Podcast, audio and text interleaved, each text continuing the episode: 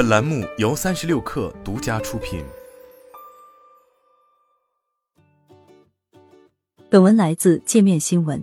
OFO 创始人戴威的美国咖啡创业项目 About Time Coffee 最近受到了海内外媒体热议。根据彭博社的报道，About Time Coffee 的咖啡品牌自去年二月起在纽约接连开出四家店铺，并在 TikTok 和 Instagram 上迅速成为网红。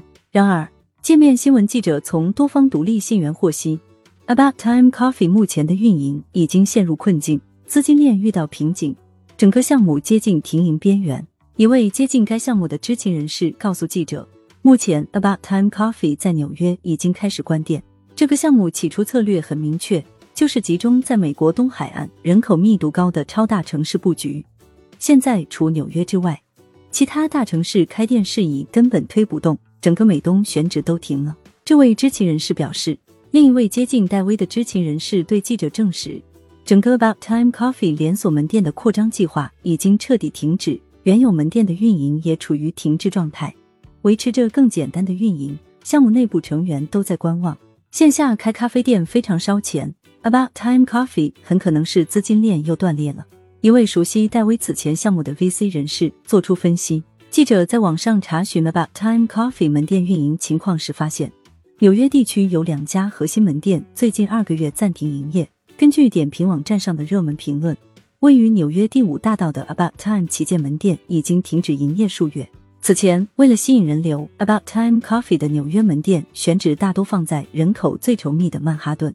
五月十七日，彭博社率先报道了已从公共视野中消失数年的戴威最新近况。根据彭博社的报道。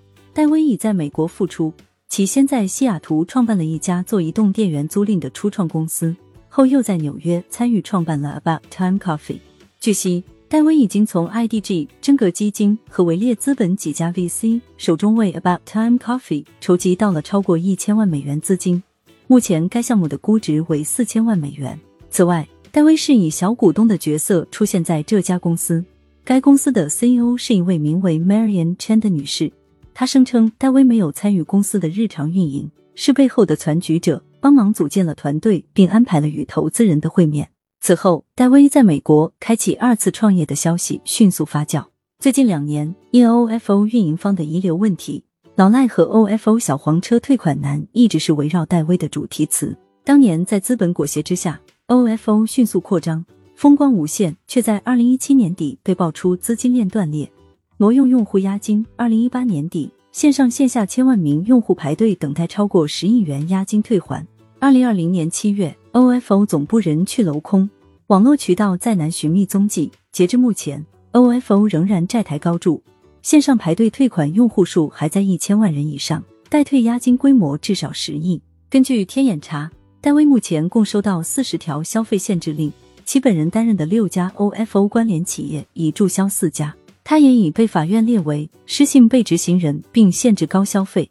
在此背景之下，质问戴威拿大家押金去创业，成为了国内社交媒体对戴威二次创业的主流反馈声音。但在美国方面，今年以来，About Time Coffee 在社交媒体上的传播竟颇具成效。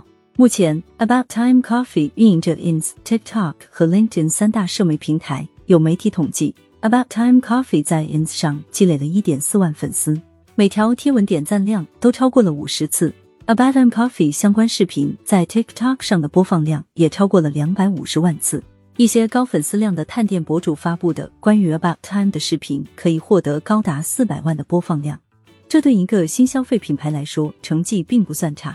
美国的咖啡市场很大，但大家需求非常分散，要求非常具体，个性化的定制程度很高。在美国打开这种咖啡零售品牌的局面比想象中困难很多。